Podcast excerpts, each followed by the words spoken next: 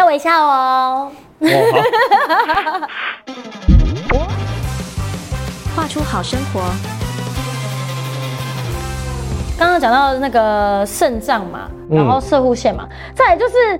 就是那个啊，就是哦，对，就是很多人会去咨询，然后你可以让他有第二个春天的。那那个我们要怎么预防呢？我们目前认为男性功能的状态啊，跟血管还有神经是息息相关，嗯，特别是血管。所以我们现在认为，男性如果他那方面，比如说硬度啊，或者是持续时间出现一些容易软掉等等状况，很可能是他的小血管已经开始没有像年轻那么好哦，没有弹性了。对，所以严格来讲，我们要把它当成。成心血管疾病的征兆，所以它的预防跟保养心血管是类似的，嗯，包括说建议你还是要规律运动等等，然后饮食方面，像刚刚提到的，容易高胆固醇啊，容易影响你心血管的，可能都要避免掉。临床治疗也是一样哦，比如说一个患者他来看他的性功能方面的问题，我们会评估他心脏血管的风险。简单的，我会问他说：“哎，你走到两层楼啊，会不会就气喘吁吁？”如果要的话，其实我会建议他先去看一下心脏科哦，因为他很可能连中型的血管搞不好都快出问题，嗯，这时候救命比较重要。先把心血管确认没有大问题以后，我们再好好处理男性这方面的问题。我发现市面上很多产品，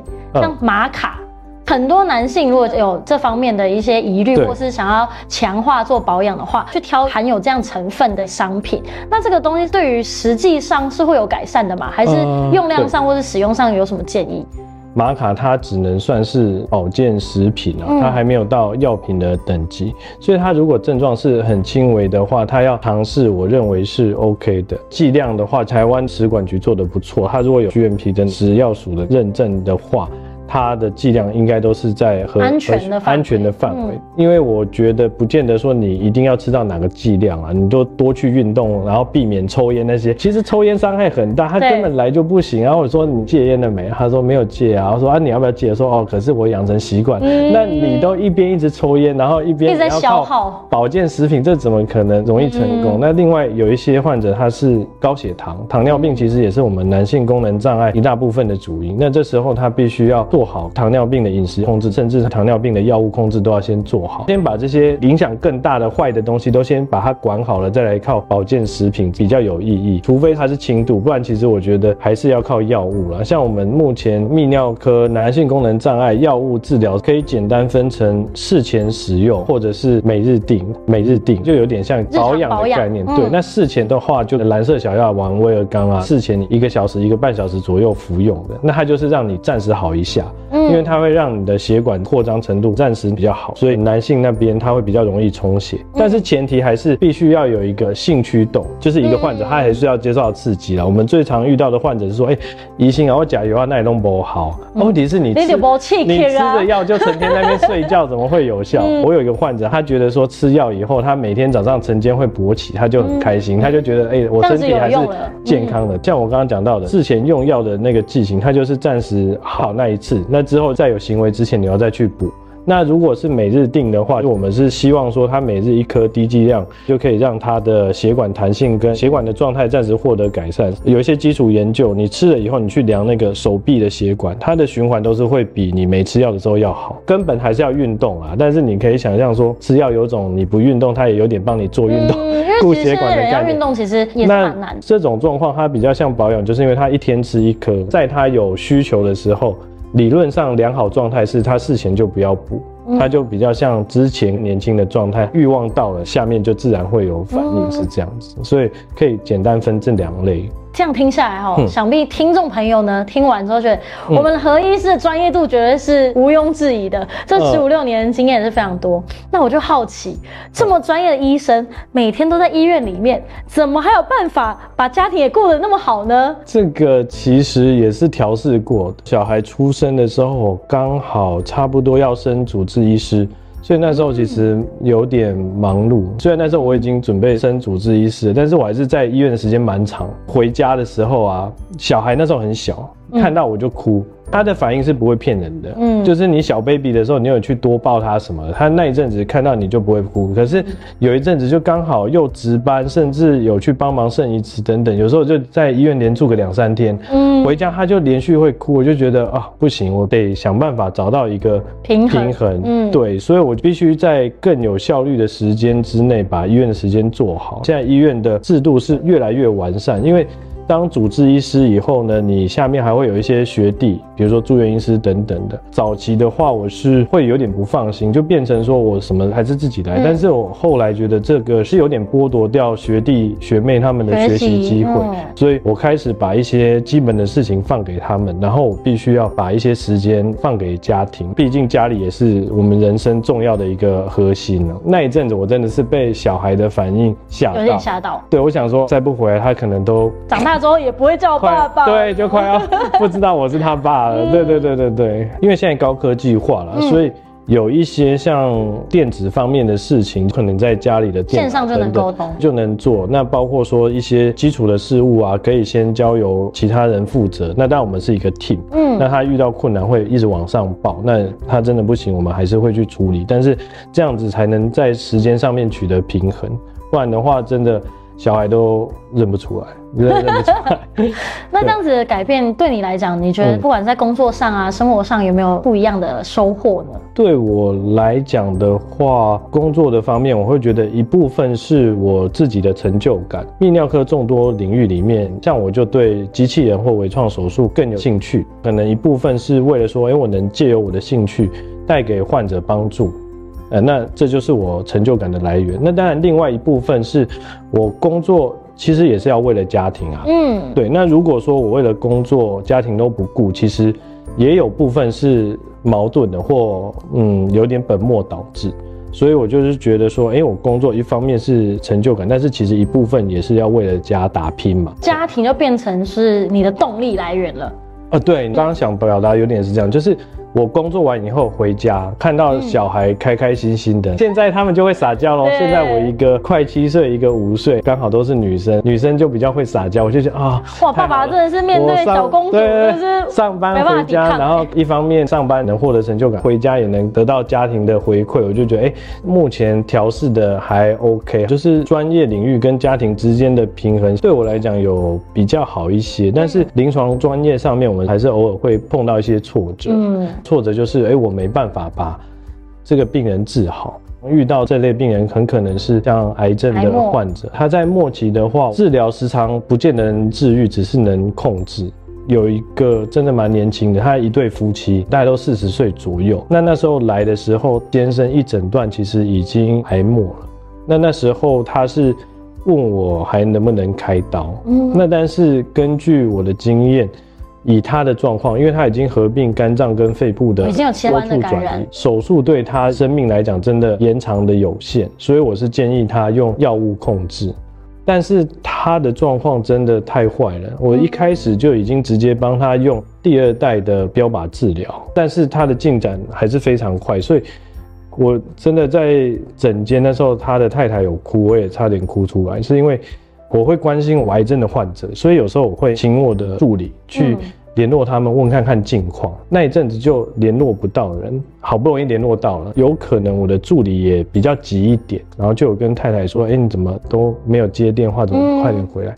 就他来诊间的时候，他说：“何医师，你知道吗？你们一直催我打给我的时候，其实我先生就是过世哦，所以他其实觉得说我们其实有一点。”打扰到他的意思，而且他先生真的太年轻了，所以他也是会觉得说，是不是错失了哪些时机，我们没有办法把他的先生救回来。因为在整间的时候他哭了，我也有一点百感交集。对，百感交集，因为我们是尽量提供他可能可以获得的最好的医疗，但是结局有的时候不见得每次都是往喜剧或者是美满的结局发展，因为有些疾病他真的发现的时候就太晚了。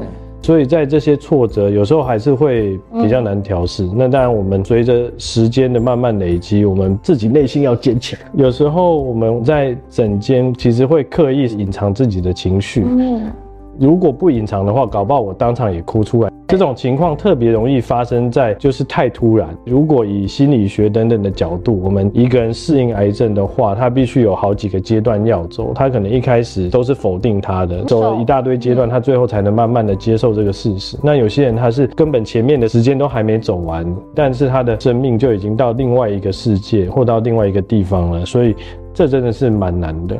对。那目前这样子整个经历来说，嗯、对于我们这些。好朋友们，或是一些想要成为医生啊，或是学弟学妹们，有什么建议可以给予他们的吗？虽然在临床上面会遇到很多压力啦，包括体力的负荷、时间等等，但是我认为医生这条路还是蛮值得走的一条道路。因为有时候我们会在一些论坛或者资讯上面看到有些医学生在那边抱怨说：“哎，其实走医生根本很累啊，很操啊，也赚不到什么钱。”像我就会觉得。我做这个专业，我帮助到病人，他获得治疗，他病情改善了，我是有成就感的。这是一个蛮难得的工作。有些工作也许他就是赚钱而已，但是我们这个医疗医师的工作，你是可以帮助到人，收入也还不错，还过得去，所以这是一个蛮值得坚持下去走的一条路。所以我会建议学弟学妹，嗯，不要什么都往前看，虽然累，还是要撑过去。而且我们有各个科别，你可以看看哪些你有兴趣，不只是兴趣，后面发展各种次专长。其实你不是只是为了赚钱，你是可以帮助到人，而且又有获得成就感等等。嗯，对。所以其实这样听下来，我们何医师呢，就是把我们整个医师的过程当中的体悟来跟大家做分享。呃、这是我目前大概四十多岁的体悟，嗯、也许到六十多岁我又会有又有新的。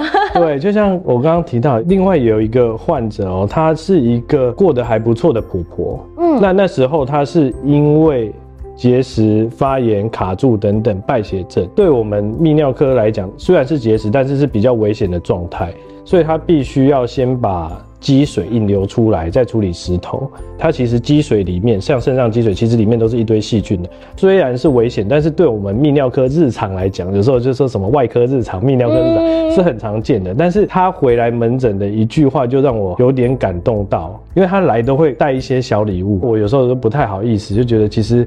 呃，我只在做我应该做的事。对，然后他就说：“何医师，你知道吗？我觉得你救了我的命。”我就觉得我做的其实没有太复杂的事情，因为他们在败血症的时候，其实是真的有生命危险。嗯，他可能就感受到那一阵子他可能没过那关，也许是真的不行。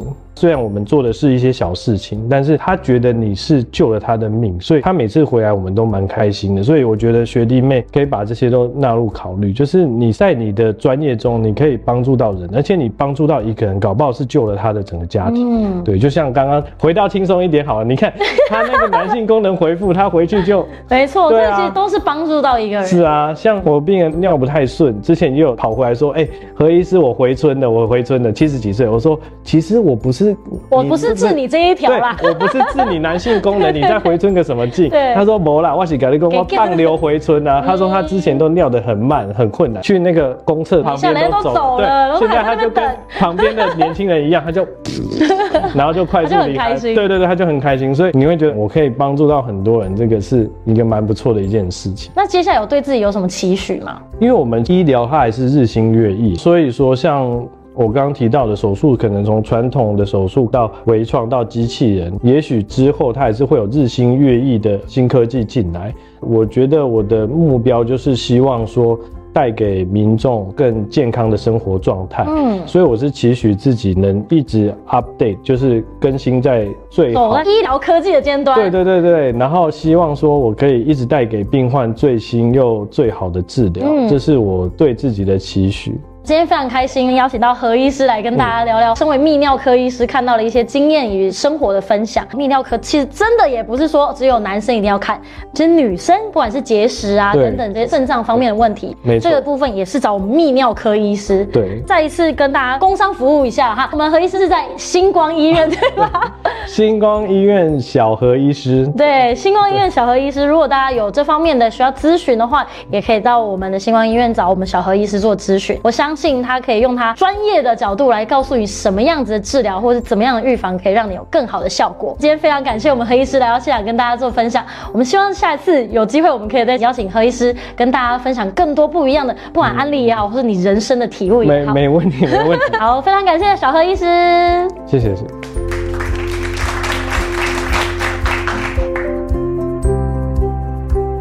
本音频及影片所刊载之受访者访谈内容纯属个别案例，不代表本平台及受访者立场。